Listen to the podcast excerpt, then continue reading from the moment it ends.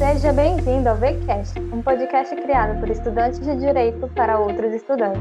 Esse é um espaço de diálogo sobre carreira, empreendedorismo e qualificação profissional. Eu sou Tainá Frota.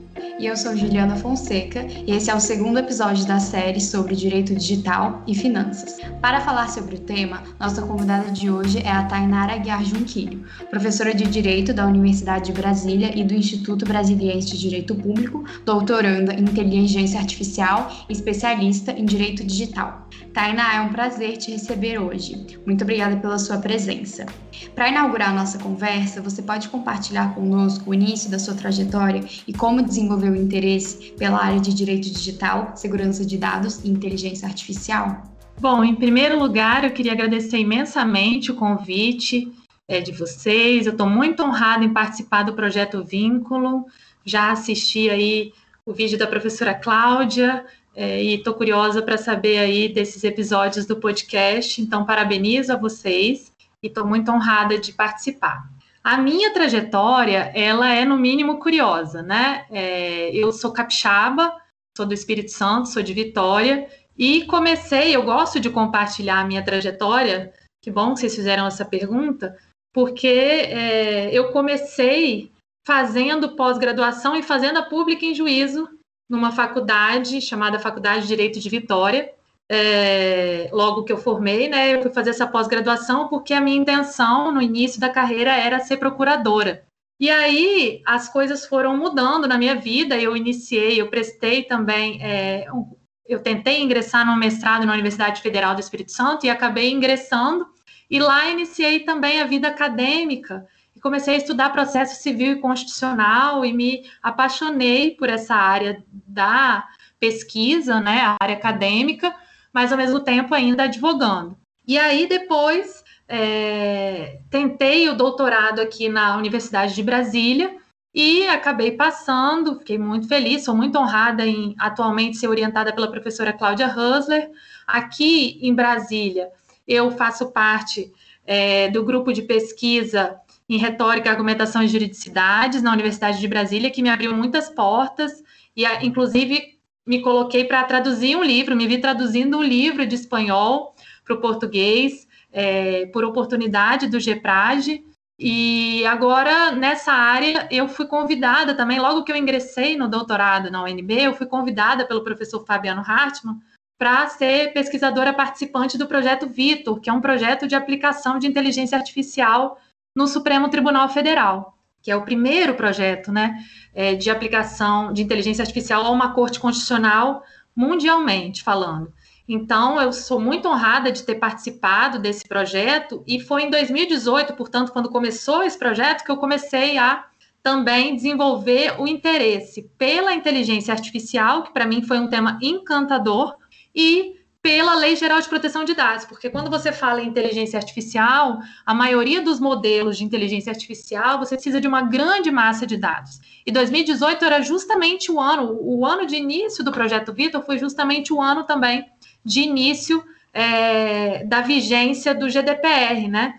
Do General Data Protection Regulation. Então, lá europeu, né? O Regulamento Europeu de Proteção de Dados. Então, casou que eu comecei a estudar já desde 2018 o GDPR e também a inteligência artificial. Então, essa hoje, hoje eu sou doutorando então em, Direito pela Universidade de Brasília. Eu acabei também prestando um concurso e sou professora substituta da UNB. No IDP eu dou aula de Direito, Inteligência Artificial e Tecnologia e atuo como advogada nessa área de consultoria para a Lei Geral de Proteção de Dados, que é minha paixão, com certeza. Muito legal essa trajetória, Tainá. E falar sobre dados significa quase ser necessário conversarmos sobre importantes marcos legislativos a respeito do tema, como o GDPR e a nossa LGPD. Você pode destacar para nós os principais pontos em comum e quais as importâncias dessas leis, seja pela previsão de proteção a direitos considerados como fundamentais, no caso da autodeterminação, e até mesmo sobre o aspecto econômico, considerando o crescimento do uso de criptoativos e meios digitais de transações financeiras. Bom, eu vejo aí duas perguntas interessantíssimas que vocês me fazem. É, em relação, né, então eu vou por partes aqui responder a pergunta. Em relação ao, à ligação entre o GDPR e LGPD, eu considero que é impossível falar de Lei Geral de Proteção de Dados sem falar do RGPD, né, que é o Regulamento Geral Europeu de Proteção de Dados, ou pela, pelo inglês GDPR, que foi sem dúvidas um marco na proteção de direitos fundamentais. Em primeiro lugar, a gente precisa ressaltar que a Europa ela tem uma tradição em proteção de dados já desde o pós-guerra e das perseguições nazistas e fascistas aos judeus, ciganos e outras tradições, culturas e povos. Então, a proteção do direito fundamental da privacidade, da vida privada, do direito à intimidade, da autodeterminação enquanto escolha do que eu quero compartilhar, da relação de consentimento entre o compartilhamento da minha vida privada, dos meus dados pessoais, é muito forte na Europa, já é, já é tradição. Tanto é que antes da Lei Geral de Proteção de Dados dele, já existiam alguns regulamentos, algumas protetivas europeias, com menos força, mas já existiam, e já existiam também autoridades nacionais de proteção de dados, como é a francesa, uma das mais tradicionais e mais antigas autoridades nacionais de proteção de dados lá pela Europa. Esses dois marcos, a LGPD e o GDPR, eles têm muito em comum. Aliás, é comum a gente falar também né, é, que a LGPD é um Ctrl-C, Ctrl-V da lei europeia.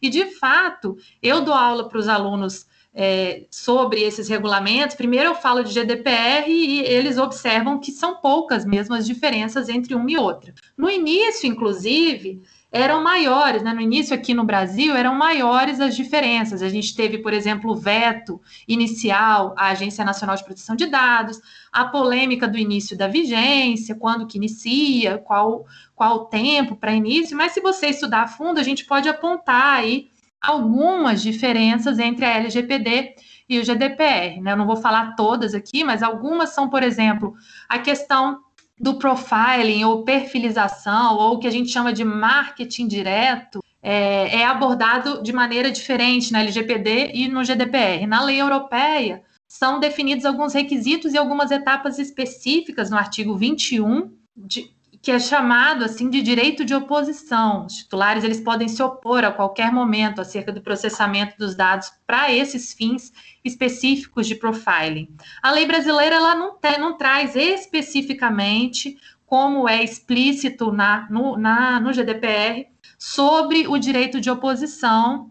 É, outro exemplo que eu posso falar para vocês é que em caso de violação de dados. Tanto o GDPR quanto a, quanto a LGPD exigem que os controladores notifiquem a autoridade é, que supervisiona né, as agências nacionais de proteção de dados, assim como os titulares dos dados também afetados precisam ser avisados sobre o vazamento em determinadas circunstâncias, mas o GDPR exige que um controlador informe a violação dentro de 72 horas após a descoberta. E no, na LGPD, a exigência é apenas de comunicação dentro de um prazo razoável, cabendo então a, N, a NPD estabelecer que prazo razoável é esse. A gente não tem uma hora definida, né, um prazo. A gente tem diferença, por exemplo, também na questão das penalidades ou sanções específicas.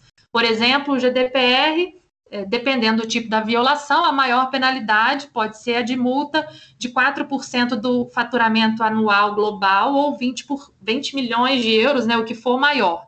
Na LGPD, essa, essa multa, que é a sanção maior aplicável pela Agência Nacional de Proteção de Dados, é de 2% do faturamento da organização ou até 50 milhões de reais, o que for maior. Então, a gente tem aí algumas diferenças. E no Brasil, além da comparação entre o GDPR e a LGPD, a gente ainda tem outras legislações e marcos importantes que conversam diretamente com a Lei Geral de Proteção de Dados, como é o caso do, do Código de Defesa do Consumidor, a Lei de Cadastro Positivo, o Marco Civil da Internet e a Lei de Acesso à Informação. São algumas legislações que quem está atento aí, estudando e querendo se informar sobre a LGPD também precisa passar por elas aqui no Brasil, e não só sobre é, a GDPR, né? Em relação ao aspecto econômico, que é a segunda parte da pergunta que vocês fizeram, é, primeiro a gente tem que entender o que, que, são as criptomoedas, né? As criptomoedas, elas são moedas virtuais. Então, todas as transações que envolvem criptomoedas são virtuais e passam pela internet você tem, por exemplo, as bitcoins e as demais criptomoedas, elas são transferidas de uma pessoa para outra, então, portanto, sem passar por nenhum tipo de intermediário ou de banco, que é a característica da descentralização, da, de, de independer, de não depender de banco central, de Estado, para fazer essas transações, você garante nos, nas criptomoedas o anonimato e não há um custo aí nessa transação. Então, essas são as diferenças entre essa nessa moeda virtual, que são as criptomoedas, né? A emissão dessas criptomoedas, ela é feita de uma maneira totalmente descentralizada, ela usa uma arquitetura de rede que é chamada como peer-to-peer, -peer, e nesse sistema não há um servidor central, portanto, em geral, essas transações que envolvem as criptomoedas, elas Nelas, tanto a identidade do comprador como a do vendedor são mantidas em sigilo por meio de uma tecnologia que a gente chama de criptografia, criptografia né? que é um sistema que codifica as mensagens enviadas pela rede para assegurar a integridade dessas informações que circulam nessas transações. Porém, toda transação ela vai ficar registrada em uma rede conhecida como blockchain, de forma pública e vitalícia. E esse processo ele tem o intuito de evitar fraudes. Por isso, qualquer transação feita em criptomoeda não pode ser cancelada e é rastreável, tá?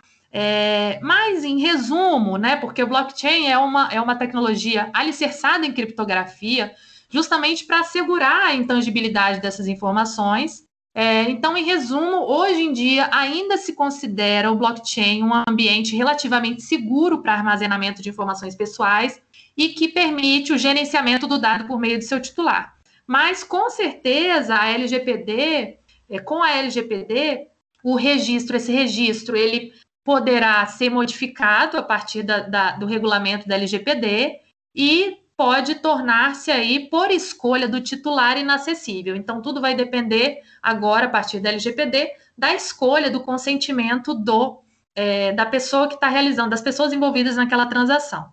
E para finalizar essa pergunta, é, o GDPR e a LGPD, eles afetam diretamente, sim, a economia, não só as criptomoedas, mas todo o ambiente digital, que hoje com a pandemia a gente sabe que as relações no, no, na internet, no ambiente digital, se já estavam grandes, agora aumentaram, né, com o home office e a, a quarentena, e a, a, a LGPD, principalmente no Brasil, ela serve para evitar vazamentos que interfiram também economicamente nessas transações, dar mais segurança para o mercado e para os consumidores em geral. Então, acho que ela afeta, sim, diretamente a economia de uma maneira que eu considero positiva. Realmente muito interessante analisar a evolução regulatória da LGPD, ainda mais na associação com o contexto econômico brasileiro.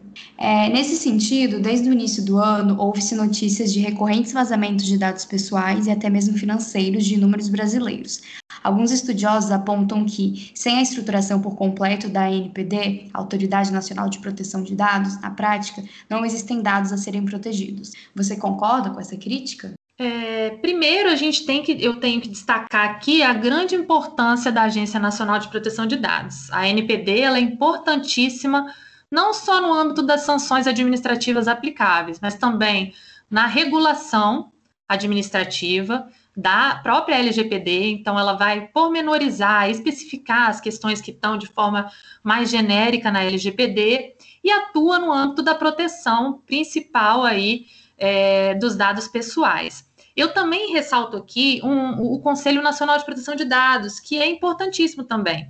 É um órgão que também é importante, formado pela sociedade e que vai atuar também, a sua, a sua importância no contexto brasileiro vai ser de atuar nas campanhas de conscientização da aplicação dessa lei, tanto para os cidadãos, para saberem se informarem sobre seus direitos, quanto para as empresas e para o poder público, que também se submete a essa legislação. Mas, claro que a dificuldade governamental em estruturar a Agência Nacional de Proteção de Dados é algo negativo, então não, tem, não há como negar, porém, em definitivo, eu não concordo com essa afirmação de que sem a estruturação por completo da NPD, na prática não existem dados a serem protegidos. Um exemplo é o caso do vazamento de dados da Netshoes, da empresa Netshoes, no ano de 2018. Foram vazados aí nome, CPF, e-mail, data de nascimento, histórico de compras de mais de 2 milhões de, consumidores da Netshoes em todo o país que foram atingidos por esse vazamento. E o Ministério Público do Distrito Federal, ele atuou nesse caso antes mesmo, portanto, da existência da Lei Geral de Proteção de Dados, aplicando aí, uh, primeiro, a medida de pedir providências para que a Netshoes é, garantisse a ligação e o aviso a, a, todos esses 2 milhões de consumidores que tiveram seus dados vazados. E agora, recentemente, foi firmado um TAC, um termo de ajustamento de conduta, com o Ministério Público é, do Distrito Federal, e que impôs uma multa de 500 mil reais à Netshoes por meio desse termo de ajustamento de conduta e esse, essa quantia vai ser depositada em cinco parcelas aí no Fundo de Defesa de Direitos Difusos, que é vinculado ao Ministério da Justiça. Além disso, o próprio Poder Judiciário também pode atuar, então a, a, esfera de sanção da NPD é administrativa, mas o Judiciário ele também pode atuar aplicando sanções. E é, a gente tem notícias de pesquisas que informam que a partir do, da vigência da Lei Geral de Proteção de Dados, as consultas ao Reclame Aqui e ao consumidor.gov cresceram muito também.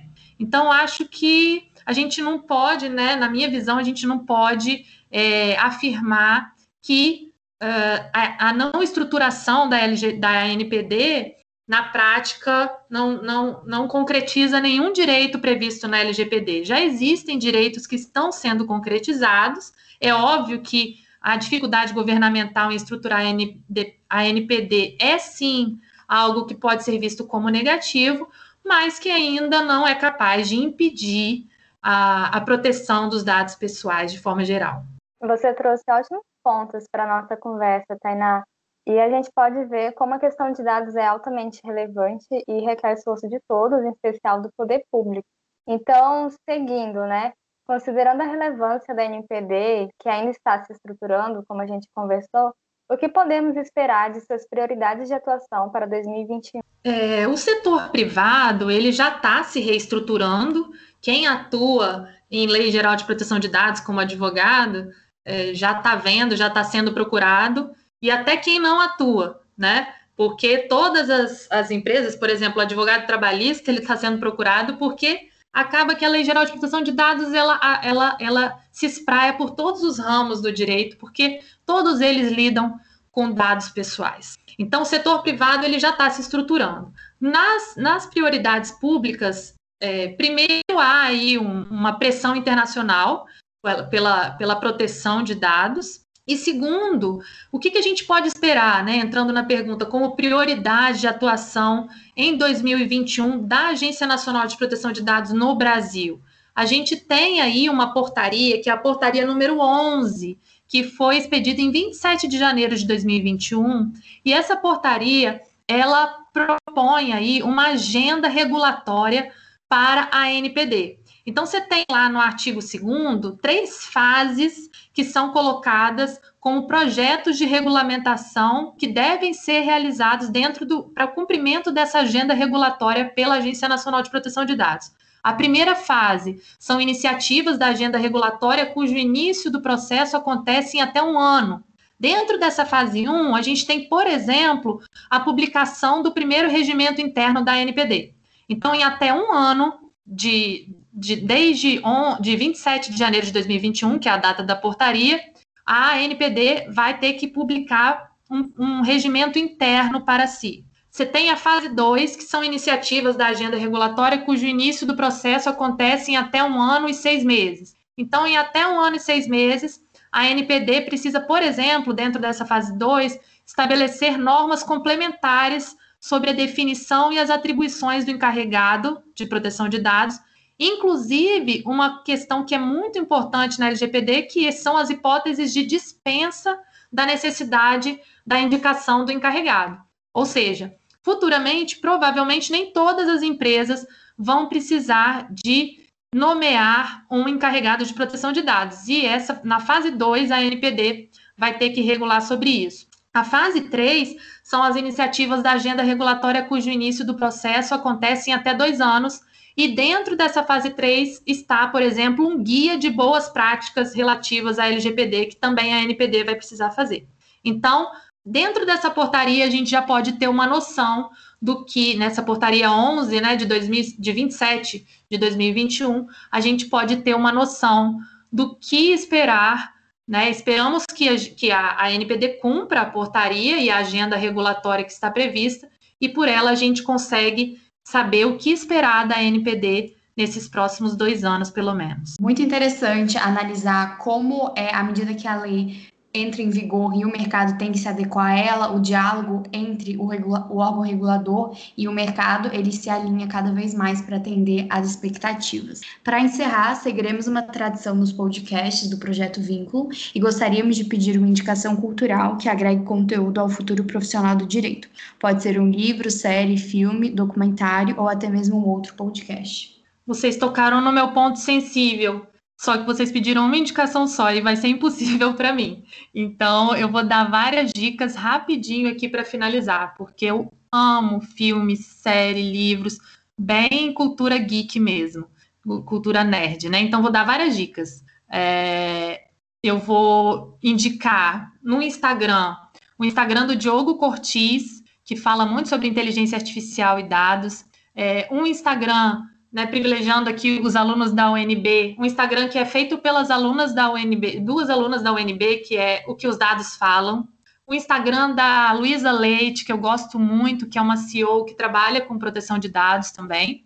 Uh, os, os, o canal do YouTube da Lotox, em que, em que eu comando algumas entrevistas. No meu Instagram também eu sou super aberta para o diálogo e posto algumas coisas interessantes. Eu baixei agora também a rede social Clubhouse, é, embora haja polêmica sobre ela em relação à proteção de dados, mas lá está tá, tá havendo muita discussão sobre a questão de proteção de dados, muito, muitos grupos de, de discussão sobre proteção de dados, então que é bastante interessante também. E filmes, eu indico Her, Privacidade Hackeada, O Dilema das Redes. E para finalizar, livros, eu indico Eu Robô, de Isaac Asimov, Algoritmos para Viver e Human Compatible de Stuart Russell, que é o, um dos pais da inteligência artificial. Eu amei todas as indicações, Tainá. Muito obrigada. E tenho certeza que esse podcast agregou muito conteúdo ao nosso público. E caso você queira conferir mais conteúdos do Projeto Vínculo, nos procure nas redes sociais, arroba Projeto Vínculo. Até a próxima!